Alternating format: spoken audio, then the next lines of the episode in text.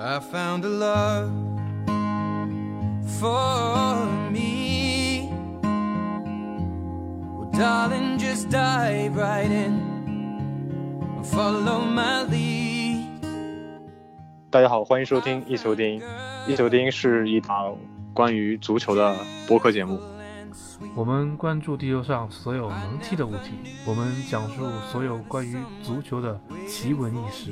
跟着我们听足球故事，听音乐。Fell in love, not knowing what it was. I will not give you up this time. 听众们，大家好啊，欢迎收听新的一期的《一球定音》，我是休斯。我是红茶，那今天我们最新的一期，我们的这个帅哥啊，他又不在啊，嗯、好像去某个东南亚国家，对吧？玩去了啊，那留下我们两个比较可怜的男士啊，两个足球狗在看，这么给给大家主持这么一期的这期的一球精英。那其实回首啊、这一周其实发生了非常多的事情啊，比如说啊，欧冠的欧白洋赛也在踢，也有非常多的精彩事件，比如说 C 罗的一个超级倒钩，对吧？然后还有利物浦主场三比零完完胜曼城这样的一个非常经典的比赛啊。那呃，然后这周末其实比赛非常多，这周末的话，如果拜仁获胜的话，就提前夺冠。然后这曼彻斯特德比，曼城如果今在这周末战胜了曼联，也提前夺冠。啊、当然还有莫西塞德郡德比等等什么的。但其实为什么今天没有讲的东西，我们今天决定讲一期，在这一周发生的一场呃，也算是比较重要的比赛吧。如果把这个比赛搁在十多年前，那真的是绝对是这一个周末的一个头条啊。那我们这期主要讲的就是米兰德比啊。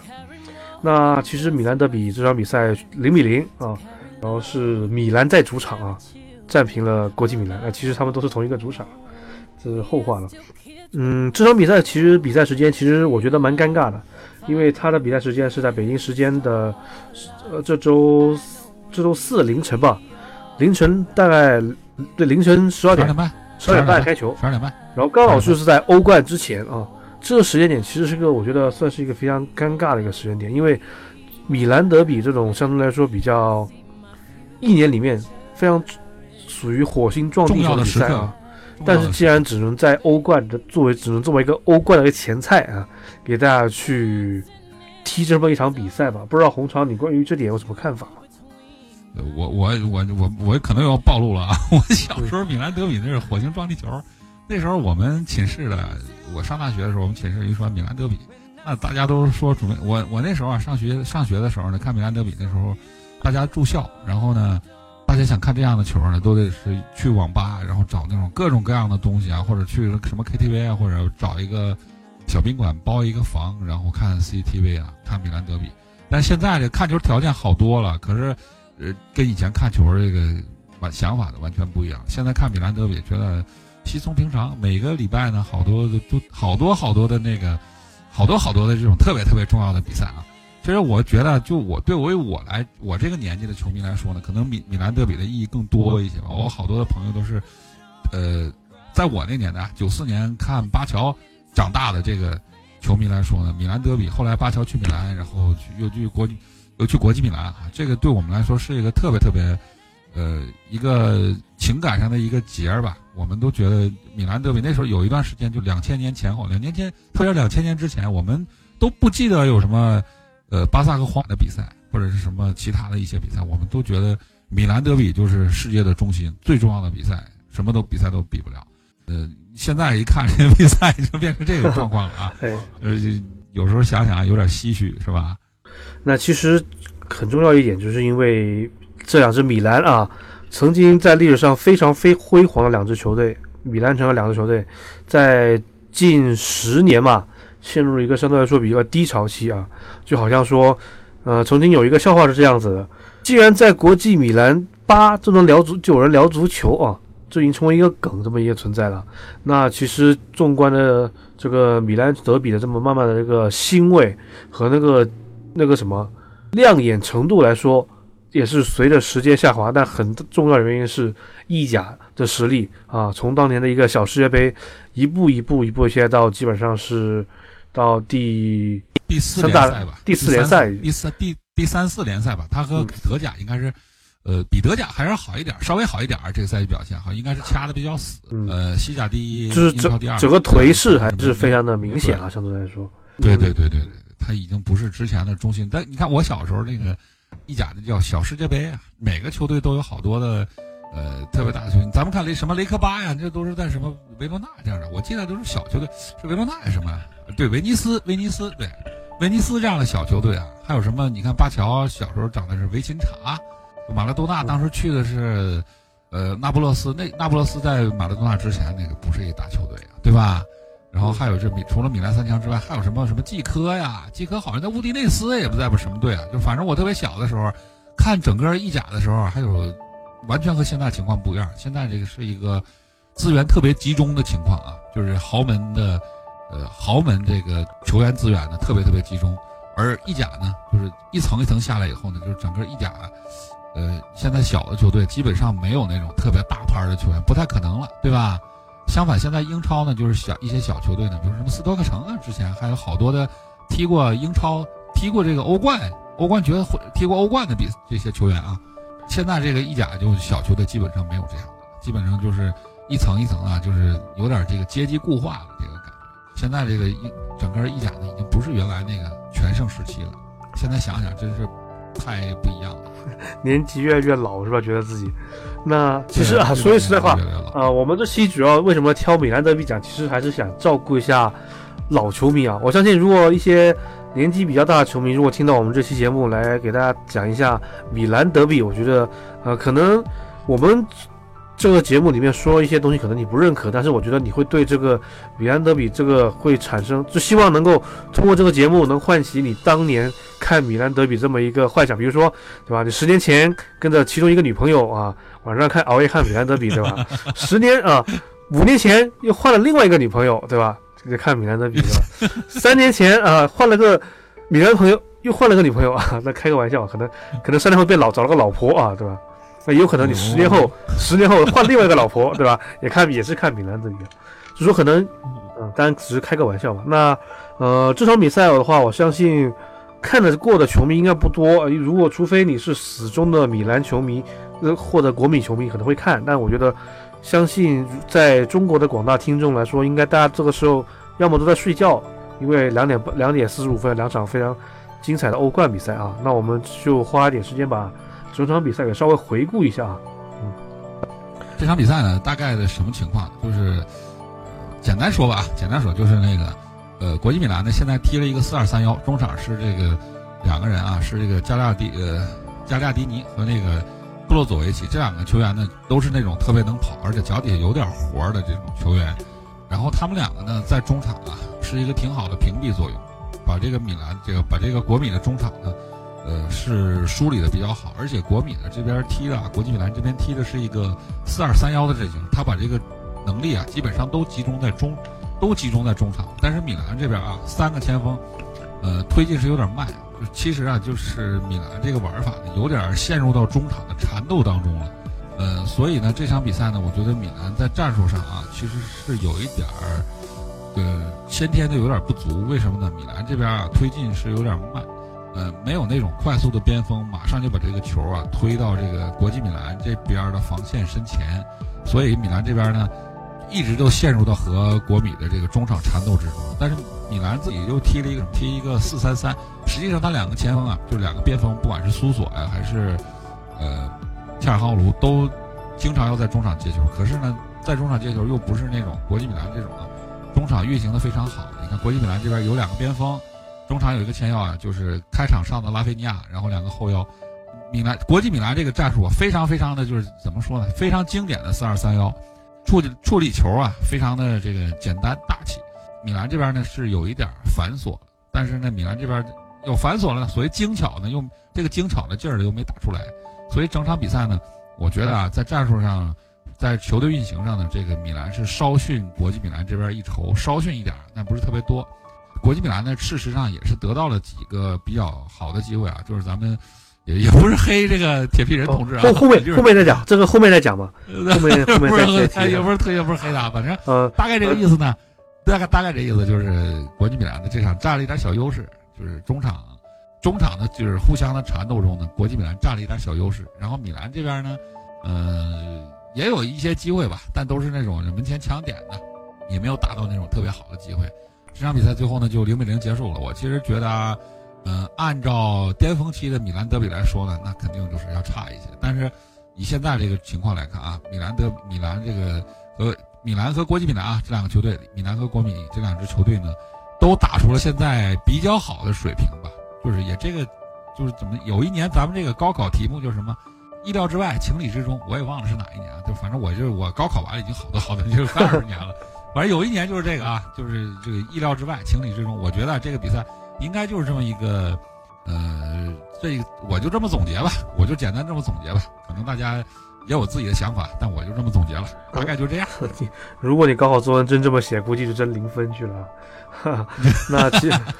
那其实我说说我这场比赛我的一个看法吧。那其实这场比赛双方踢得非常的激烈，其实非常的精彩，就场面上其实很激烈，但是技术上面我真的说这场比赛真的，特别是看了对比下他这场比赛结束之后那场曼城对利物浦那场比赛，对吧？就是那场比赛是又精彩然后又有对技术技术素养还高，但这场比赛就是有点技术素养，真的是虽然踢得非常非常激烈，然后整体的那个战术传球这种总是还就是觉得还是差一点嘛。那其实整场比赛其实呃大体上面国际米兰一直是压着 AC 米兰在踢的，但国际米兰其实并没有获得非常好的这么一个进球机会，哎，对对呃对，反而呃，反而 AC 米兰的几次出定位球，尤其是博努奇的那个头球，然后就接那个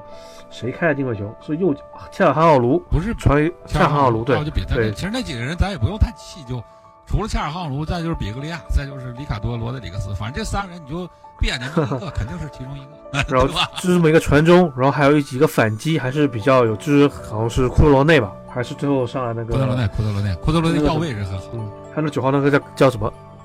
是席尔瓦是吧？九安德对，安席尔瓦，德烈席尔瓦九号席尔瓦，对，安德烈席尔瓦，就是有几下在禁区里面停球停的不是很好，如果停好的话是非常好的机会。那相对来说，整体这个机会来看，呃，AC 米兰机会会更好，但整体的场面上，国米，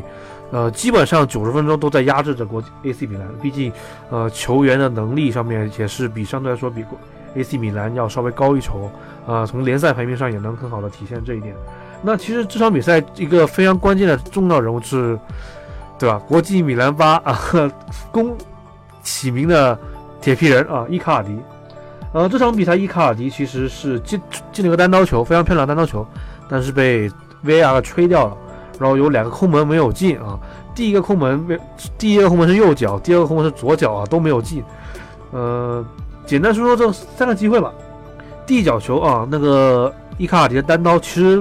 本质上来好像是 AC 米兰中后场一个失误吧，然后直接要直塞，然后刚好，其实我从我个人观从那个看 VAR 角度来说，这球其实没有越位啊，我个人观点啊，但最后吹了越位，那只能说这个裁判，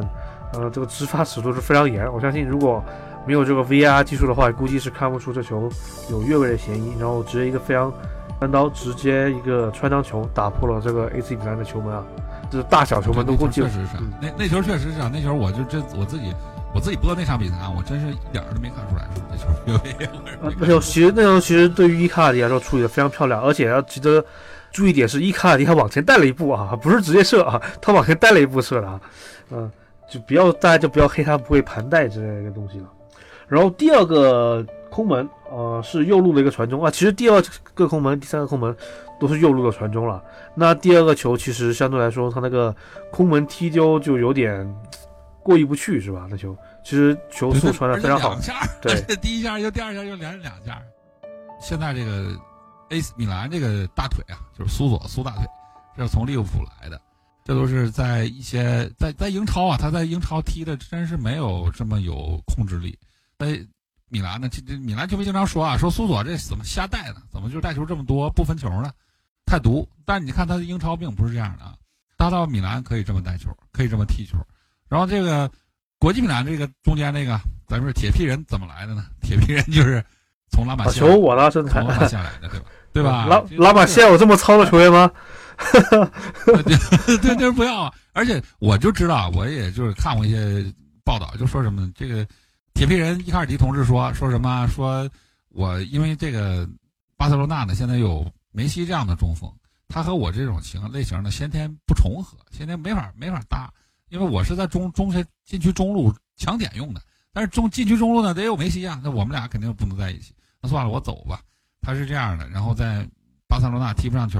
然后走了。但其实啊，其实，在巴塞罗那有好多好多的前锋，最后慢慢都发展成这个边路了。你看什么这个，呃，什么桑德罗啊，什么这个博扬啊，或者是这些，其实最后踢的也不是特别的成功吧。但是怎么说呢，到一些中下中下游球队都还能踢出来。这个伊卡尔迪呢，真是一个运气不太好，就是跟梅西撞上了。他其实一个挺好的中锋苗子，然后后来慢慢的啊，在意大利也就踢出来了。你看现在以前的那个米兰德比，那中间都是谁啊？什么贝隆、伊布对，伊布对吧？都是这样的。然后还有维埃里，那都是掐尖儿啊，舍甫琴科尖儿的。呃，维埃里、舍甫琴科，哎，现在这都再看看，对吧？就是人人尖儿啊！你再看现在，那都是从找点雇佣军，那还得是人家不一定想要，不一定想要的是吧？想一想说，这个球员我得再考察考察，然后呢说先去米兰吧。现在这样是吧？我觉得这一到这儿啊，就想起来，就是米兰球迷可能就是觉得就是，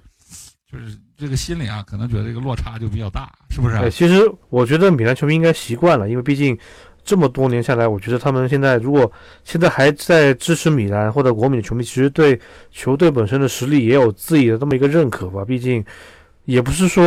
像切尔西一样一个天上一个地下这样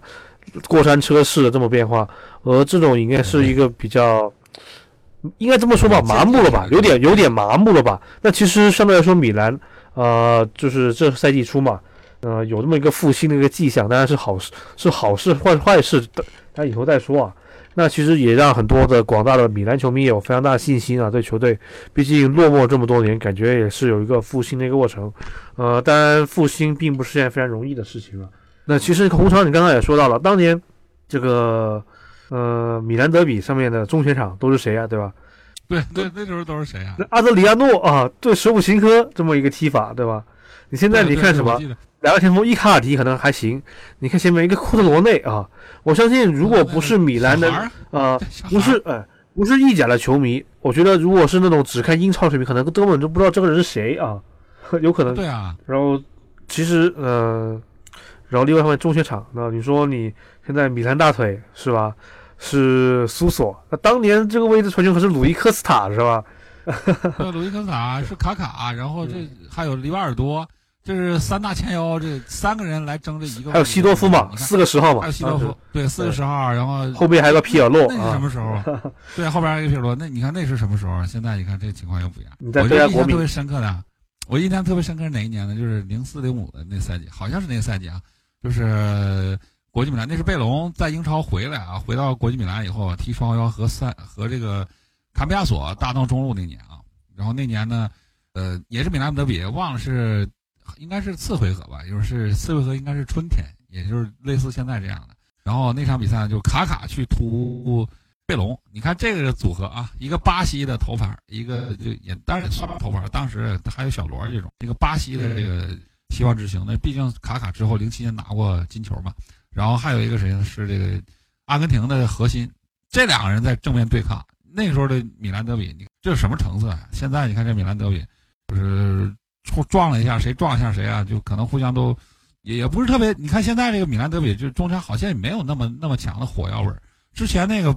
之前那场比赛，我说的这场比赛啊，是贝隆怎么的？贝隆犯规对卡卡犯规，然后两个人特别特别激烈的身体对抗，然后特别特别的情绪在对抗。那是巴西跟阿根廷的两个头牌球星，在米兰德比里掐起来了。现在这比赛呢，中场你铲我一下，我铲一下，铲完以后笑呵呵互相拉一把，就是就好像那种就是像什么呢？就像那个职场里啊，就像咱们这个公司里两个同事在互相交换文件一样那种。我我觉得这个气氛，我觉得跟以前的太不一样了。我确实是心里都觉得有一点有一点小失落的。那其实相对来说，可能现在的两支球队的球员啊，可能对于球队的这么一个，嗯，代入感可能不像以前老一辈那么强。毕竟老一辈，嗯，你 AC 米兰老队长马尔蒂尼待了二十多年啊，萨内蒂也在国米待了二十多年，就相对来相对来说，这种球队的代入感来说，我觉得这一代的米兰德比的，尤其是这两三年吧，这米兰跟国米的，尤其是米兰可能已经可能有点过去了。就相对来说差一点。那国米是在萨内蒂退役之后，整体这个球员这方面，我觉得就是球员对球队的这么一个认可和一个忠诚度，相对来说会有这么样的一个不同程度一个下滑。这也是我觉得米兰的现在的米兰德比感觉没有那种真刀真枪踢的这种感觉啊。呃，确实是我确实有点这个感觉。你看，就是其实咱们刚才想半天啊，就是刚才我爱人在旁边走过，我突然就想起一首黄舒骏的歌啊，就是《恋爱症候群》里边有这么一句，就是把每天都当做纪念日，把自己当做纪念品。我就是一一谈到米兰德比，我就是有这么一个想法，我就想米兰德比过去的这些日子，咱们这叫什么闪亮的日子？刘德华这个歌唱的就是闪亮的日子。那时候是什么日子？现在是什么日子？你看啊，这咱们细数这两个球队啊，一零年的时候呢。国米还拿了这个欧冠，决还拿了欧冠冠军。然后咱们一二年的时候，呃，不是一二年，是一三年、一四年年的时候吧？我记得是哪年？是一三年一年一三年春天的时候。那年的这个，呃，米兰和巴萨还分到了欧冠淘汰赛，还分到了一块儿。然后首回合是米兰 AC 米兰啊，二比零在主场赢了巴塞罗那。那场比赛呢，米兰球迷当时你看那个心情是什么？那是这么说的啊，我就是简单给大家说两句吧，不能不能代表所有球迷啊。这米兰球迷当时很高兴，说什么？是内斯塔，呃，是什么？内斯塔最后的这什么？最后的荣光还是什么呀？反正就是内斯塔，我把这一辈子的精力都拿出来，在内斯塔身前，新晋的球王梅西毫无作为，大概是这样啊。咱们不说这个说的有没有夸张成分，但是那天内斯塔确实发挥的非常好。第二个谁呢？那场那天就是那场比赛呢，呃，安布罗西尼发挥也特别好。安布罗西尼不管是防守、补防、盯人、补位啊，插上的头球也都非常好。这两支球队呢？你看国米呢，那零零两这个二零一零年的这个欧冠决赛冠军，这两个球队咱们就不用说了。你看这个从呃从这个大概也就是五六年前、七八年前吧，这一下一下的啊，一点一点的把这些冠军球员又都没了，然后就一波一波的，什么什么西多夫啊、呃内斯塔呀这些啊、皮尔洛这些球员一点一点的就都没了。就我就感觉有一点就是什么，就是那个以前说那个，说白就是变老了，大家都老了，对，变老。就到老了，再而且不是，我就觉得这个运这个操作水平啊，经营水平，我觉得也有点那个，有点那个。咱们以前有这个说叫什么“崽儿面爷甜不心疼”，就好像以前我这些东西在球迷心里头那么那么重要的东西啊，那么那么重要的精神的图腾，什么内斯塔呀、马尔蒂尼啊，然后这边是呃萨内蒂啊，这些球员慢慢的都没了，然后可是并没有新的人补充进来，这个米兰德比的血脉还在哪儿啊？就我就觉得这个。确实心里特别特别不舒服。哎，其实当年十年前就是非常相相对来说，米兰德比就是自从我看球的年代吧，这 我看的年纪啊。那其实当时你想想，米兰的老板还是贝努斯科尼啊，然后国米老板是莫拉蒂，是吧？然后现在对对对，现在两支米兰城的老板啊，分别都是来自两个中国人啊，被中国德比啊跟。但他在中国德比踢起来，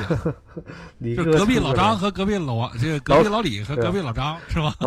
是吧？就这种整个的一个变化，其实相对来说也是，我觉得也是你之前提到的那一点，就是说整个的一个米兰德比的味道在逐渐的变弱啊，真的是一个相相对来说只能说是一个感觉是一个很难能够重新逆转的一个颓势吧。嗯，我当时当时我记得，呃。我小时候，当时还要买《足球报》，对吧？还有《体坛周报》。我相信，对头条肯定是说米兰德比，对吧？那其实啊，那时候一那其实我们如果是跟各大的球迷朋友，你们看第二天新闻，你会发现头条全都是利物浦三比零曼城。米兰德比的话，可能就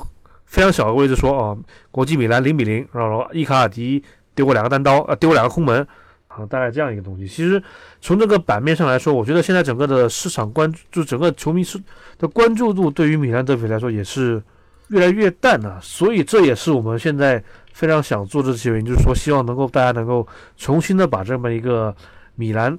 这么一个同城德比啊这关注度能够慢慢的培养起来，这是我们一个重点。那其实我们看看啊，为什么说我们要重新的去重视一下同城德比？其实呃，欧洲。足坛来说啊，但中超就不谈，中超的国的同城德比还是非常火爆了的，各种斗殴 也是有发生的，球迷斗殴啊。那如果在欧洲足坛这种属于历史比较悠久的这种一个同城德比，其实我们应该能够最历史最悠久的，应该就是米兰德比了。那现在如果大家比较火的，比如说，呃，虽然说尤文跟都灵啊也是叫同城德比，但是这个都灵这个起伏，这历史起伏比较大。相对来说，呃，说英超的话，有曼会有人会说到伦敦德比，对吧？但伦敦德比其实伦敦德比怎么讲？伦敦德比的概念并不是特别强啊。相对来说，伦敦的一些北伦敦、东伦敦之类的会德比会非常强，比如说北伦敦阿森纳对热刺，东伦敦东边西汉姆对米尔沃尔，这个是要要派派用中国话说派武警出动了这种比赛，对吧？西 西汉姆对米尔沃尔，然后你再看看曼城曼彻斯特德比，其实曼城的最悠久的，就不是就历史上说历史话题性来说，肯定没有米兰要强啊。但有人会提出，比如说呃什么鲁尔区多特对沙尔克多，特蒙德和啊。这个沙尔克的德比，那个我看了，那个那个德比，其实这种类似的德比吧，比其实比较多。就比如说鲁尔区德比，像那个沙尔克和多特蒙德德比，或者是叫什么就呃安达卢西亚德比，比如说那个、嗯就是叫安达卢西亚德比，就是塞维利亚和贝蒂斯这样的德比，就好多的德比啊，是什么意思呢？就是呃场面非常激烈，特别冲突，就是、呃特别冲动，双方特别容易什么打架斗殴啊这样的，就是场面特别火爆啊，经常有这样的德比。但是其实真的有底蕴的啊，最最好的德比，我觉得真是有点儿是吧？就是有点像这个休斯说的啊，就是想在米兰之上的，好像真是好像真是没有。我这印象里好像是没有米兰这个，就是这个怎么说呢？就是在这样一座城里啊，这样一座城市里头，这样两个米兰也米兰也是一个世界大城市嘛，对吧？但北但上海也是对吧？上海也是的，的，上海申花对上海上港，如果能这两个队能干一百年，我觉得也是没有看头了哈。那插个题外话那很有看头。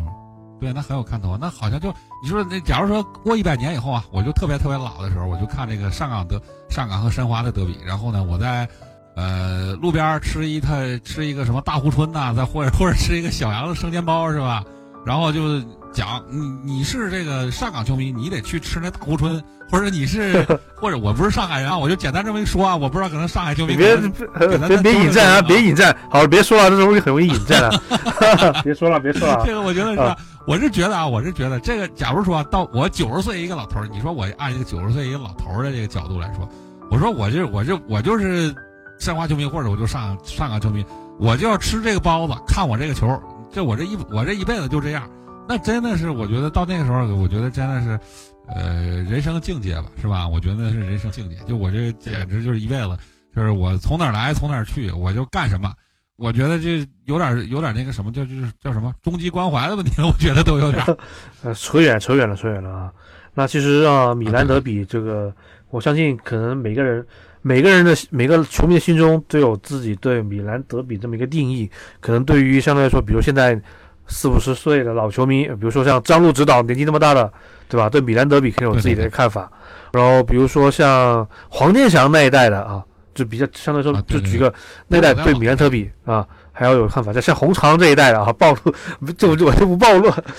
红肠这一代的，不不不能暴露啊！我呃，有这有这么一个自己的看法。像我这一代的啊，对米兰德比有有有不同的看法。可能我在年轻的，比如说零零后，现在这零零后的刚刚成的那块那批小朋友，对吧？现在的中学生看米兰德比，可能可能他们都不觉得米兰德比什么回都不是一回事，因为他们可能没有经历过米兰德比辉煌的一个年代，没有经历过米兰德比，然后全程都在就所有的体育新闻头版都在讲这样一个年代。我觉得可能也许这是最好的时代啊，也许这是最坏的时代，但。那那句话怎么说了？那句话 也想不起来了啊。就怎么说？就咱们咱咱们这个道家的学说嘛，这不就是什么否极泰来嘛，对吧？现在这个情况呢，并不是特别的好，是吧？这个意甲呢，整体情况啊，有点儿，呃，就整个意甲呢，整个这个年轻球员培养的不是特别的好，还没这年轻球员还没这一茬还没起来。然后呢，整个的意甲的战斗力呢，在欧洲啊也排不上号。就是你看这这轮呢，呃，意甲的两支这个欧洲欧冠的球队啊，呃，尤文图斯输给皇马，然后罗马呢输给巴塞罗那。现在这个情况，意甲整体是一个相对于相对来说低迷的状态。然后在这个时候有这么一场米兰德比，咱们可以把这个米兰德比视为一个什么？就视为一个一个相对低的一个相对低的这么一个台阶，一步一步往上走，对吧？咱们可以这么想。其实我觉得意甲啊，就这些，呃，咱们看这个意甲，咱虽然说咱们现在看现在经常想以前的事儿，但咱们想，呃，就从米兰这边看啊，恰尔哈卢是多大年纪？二十多一点吧，二十三四岁吧，是吧？二十四岁左右。然后，呃，库特罗内这个米兰球迷心肝心头肉。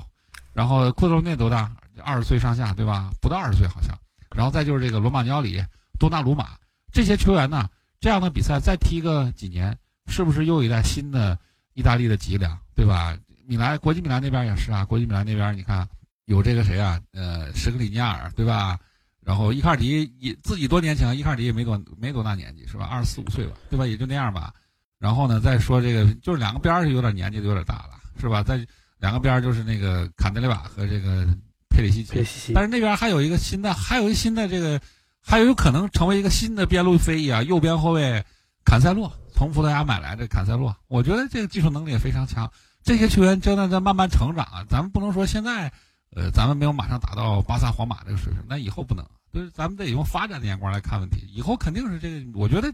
两个球队都挺有前途的，我自己是这么觉得的。嗯，说完了二姐，没法接。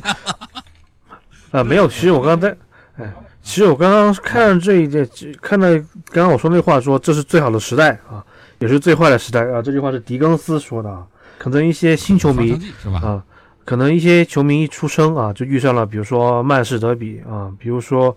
呃上海德比吧，开玩笑，那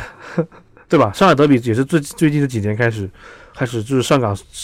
就是上到中超之后啊，那其实一上来就明白了什么叫做德比啊，但其实他们没有经历过当年米兰德比的这么一个熏陶啊，没有可能没有那种传统的这么一个那种羁绊或者包袱吧，就是说没有这么一个呃属于他们自己的回忆啊。那当然可能他们可能比现在比我们的球迷要幸运多，因为毕竟我们当时看米兰德比也是通也是通过报纸对吧？也是通过电视机。现在网络媒体那么发达，他们能够接受的信息非常多，接受的都东多。可能我们这几代球迷对于同样一个观点来说，也是有非常大不同的看法。啊，也许他们会觉得这东西就这样，但其实他们并不是这样子啊。我相信以前这跟对对每代的人来说意义不一样，所以说，米兰德比可能对于我们这代东西，可能我们有些说了一些观点，可能 有些球迷听不懂。你说，可能很多，我相信很多听众肯定会期待我们这张这一期节目可能会讲曼城对利物浦，对吧？踢的怎么怎么牛逼啊，或者说 C 罗那个倒钩有多么多么牛逼之类的事情。但是我们觉得现在在这么一个趁我们现在还对米兰德比还怀一点激情的年代，我觉得把我们想说的这些东西说出来，这也是我们这么一个谈话类节目吧，想给传达给各位广大球迷的这么一个非常重要的这么一个意识形态上的这么一个传播吧。嗯嗯嗯，你说的对，你说的怎么感觉我们这期节目我们这期节目感得非常深刻不像在讲足球，像上哲学课一样，是吧？其实不是那样的，不是那样的。为什么说自然而然想到这儿呢？为什么呢？就是我自己啊，在一些米兰的米兰或者国米的这个球迷团体呢，就是球迷群或者是球迷的团体里啊，我都有都在跟大家聊天儿，经常跟大家聊天儿。但是米兰球迷和国米球迷，我就简单说啊，咱们我这个直播间里头，我就是直播这场比赛，我直播间里头好多的球迷呢都在我这个球迷群里，然后呢，我就跟大家聊一下，你是多大年纪啊？我是多大年纪？互相聊一聊。年纪都不小，三十上下岁了，最年轻的就是三十上下岁了，再年轻一点的二十几岁了，就是，然后呢，就是我这米兰，我这哈尔滨的这个米兰球迷群呢，我特别特别熟啊，然后好多的球迷呢，就是我特别好的朋友，就是米兰的这个球迷的，就是咱们球赛的发起者，天天就是大家一起，每周大家一起聚一会聚会，大家一起踢一起踢球，这样的啊，这样的好朋友，你看这个，就是我们这哈尔滨这个，我远的咱不说啊，咱们哈尔滨的这个米兰球迷球队啊。年纪都不小了，都都应该三十三十岁了，呃，没有特别年轻的。是说年年轻的米兰球迷还有国米球迷应该不多了啊，相对来说。对不多了，就是没有，我就觉得就是没有成长起来，就是一茬一茬的，对吧？你一茬一茬。那我小时候，我看着巴乔长大的时候，那时候已经有一很多的老球迷了，就是所谓的米兰老球迷、国米老球迷。就张路，张路那一辈是吧？对，在更老的一段，你看我更老的，人家言必称米兰三剑客，言必称。国米这个德国三驾马车，都比说这些啊，说这布雷默啊，说这个马特乌斯，就是说这个，然后再说这个米兰三剑客，说这些人呢。我那一代呢，看巴乔长大的，我这一代已经是小球迷了，就是球迷断档，哎，对吧？这开个玩笑对吧？现在当年一看，哎，当年一看对吧？荷兰三剑客啊，德国三战马车，然后一打开首发名单，我操，那蒙特利沃还首发啊，对吧？那种感觉，那种 但不是黑这个球员啊，就是就是感觉这落差非常大，相对来说啊。啊，对，那时候，而且这一届一届的这球员呢，要什么就有有一代一代的球球员呢，互相有传承，对吧？就是有一段有一段时间呢，呃，我还是提刚才我说的那场比赛，就是一二一三年的时候，一三年那个米兰和巴萨主场赢巴萨的时候，大家都说啊，这是内斯塔这一代的球员，呃，皮尔洛这些球员啊，呃，安布罗西尼这些球员还没退役的时候，那是米兰的根儿，是米兰的魂。这些球员呢，慢慢的啊，他们是把米兰的真正的精髓。呃，他们掌握了米兰的精髓，但是他们走了之后，有没有人来接班，并不是说一定要有一个球员啊来接班内斯塔，来接班皮尔洛，不是那样的。但是这个球队呢，是有一些东西要传承的。那咱们这说这些年，意大利真正传承下来是什么东西？就是这后卫。咱们都一谈意大利就说后卫，但是这个东西真正传承下来什么呢？就是我觉得就有点，嗯，这么说吧，我觉得这这方面啊，米兰这双雄传承不太好，这反而是尤文图尤文图斯吧，尤文图斯的。对尤文图斯，你看米兰这么多年有内斯塔，有斯塔姆，然后这个马尔蒂尼，可是米兰的后卫一茬一茬的断了。但是尤文图斯没有啊，尤文图斯你看老的这一代小将布冯还在是吧？蒙特罗，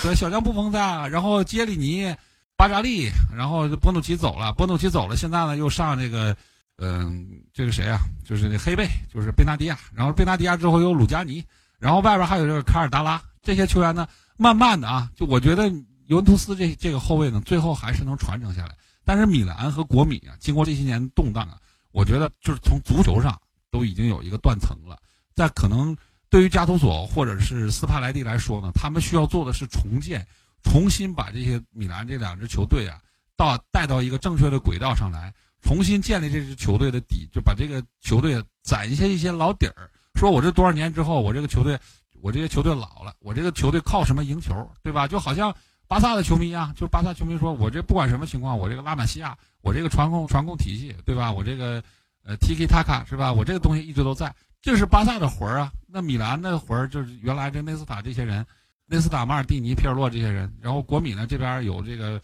扎内蒂，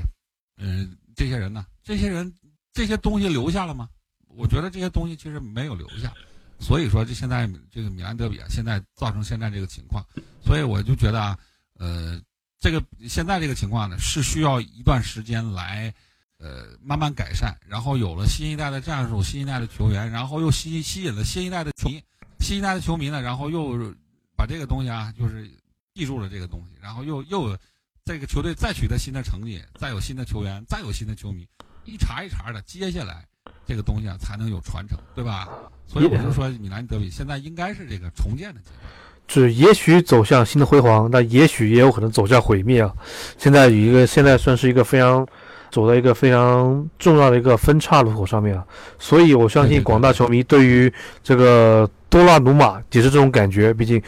很多米兰球迷把多纳鲁马当成这么一个复兴那么一个希望，但是这个十八岁对拉伊奥搞两下就想走，其实这方面就是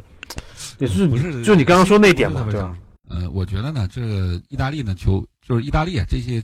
咱们从米兰德比吧，映射到整个意大利，我就觉得意大利的足球呢魂儿还在，所以我觉得米兰和国米的这两个魂才在，我一世界杯都进不去了，好吧？不不不不不不，我就跟咱们这个咱咱们俩想的不一样啊，因为我所谓意大利魂儿还在，这魂儿在哪儿呢？就我再提一场以前的比赛，就是一六年欧洲杯的时候，意大利是怎么打西班牙的？西班牙当时是什么情况？风头正盛。队里的拉莫斯、皮克，然后这个布斯克斯，整个这个意大利就是西班牙当时什么情况，对吧？当时那支意大利是怎么击败西班牙的？我给大家讲一讲意大利当时这个球队里是什么阵容啊？前场有什么？有这个佩莱、埃德尔，这个两个球员，佩莱已经到鲁能了，埃德尔还在国现在的国际米兰做替补，然后还有这个贾切里尼，贾切里尼我都忘了啊，这个现在贾切里尼去哪儿了？在意甲的一个是一个小球队。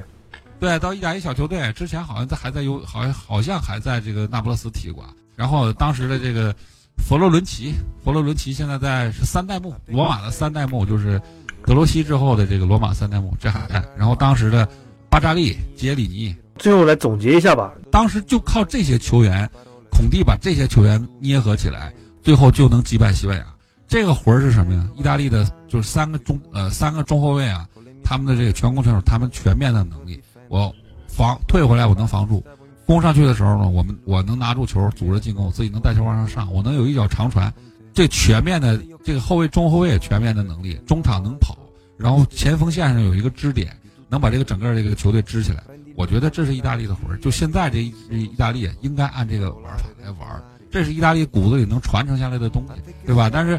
现在这个国际米兰和 AC 米兰呢，现在有点这个就是走的有点多元化，但是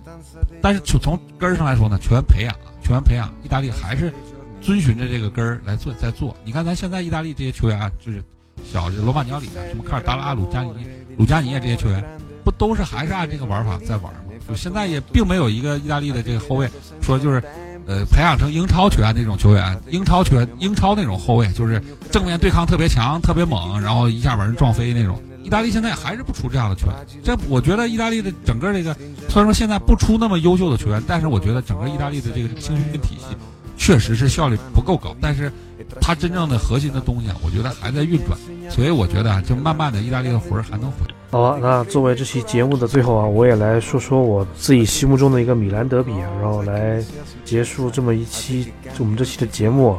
那其实相对来说，这个米兰德比这么多年啊，两支百年老店踢了一百多年，也在同个一个城市争夺了一百多年啊，什么恩怨也有，什么仇，什么新仇旧恨的话，也在现在这么一个环境下，慢慢的也在消逝啊。新的老一代米兰球迷跟新一代米兰球迷。这么一个，这么一个对这个米兰德比的看法，也是慢慢的从这个非常激烈对碰到现在的一个也转这样缓和。那其实我们人也是一样，我们每支球队新一个赛季一个赛季这么踢，每个赛季都是一个新的球队，每个赛季的任何一场德比也是一个新一代的球新一年的这么一个对抗。我们以球员一代一代的老去啊，我们球迷也在一代一代的成长。可能你我们现在心目中，比如说一些新球迷不太懂，可能到十年十多年以后，也变成了所谓的老球迷。那老球迷可能在十年后变成更老球迷。每代新球迷对每代的看法都不一样，无论是事物，无论是呃小的来说一场米兰德比的看法，大来说，比如说对我们生活啊，比如说对整个足球的那个文化这么一个传播，对生活的感悟，对人生的这么一个。成长的这么一个阶段，不同阶段这么一个困惑，其实也是我们这么一个过程。所以，我们最后做这期节目啊，想表达一点就是说，啊，球队在成长，历史在往前走，而我们也一直在往前走。我们是在这样一个足球类节目，可能是以一个球迷的身份，但是我们最后还是想说，所有东西都在成长，我们都要抱着希望，看着在。回首历史的同时，我们也要放到把自己的目标放在将来，那个属于我们所有人成功的一个方向。好啊，那我们这期一球听音就这么完结了啊，我们下一期下一周啊再跟大家见面。好，拜拜，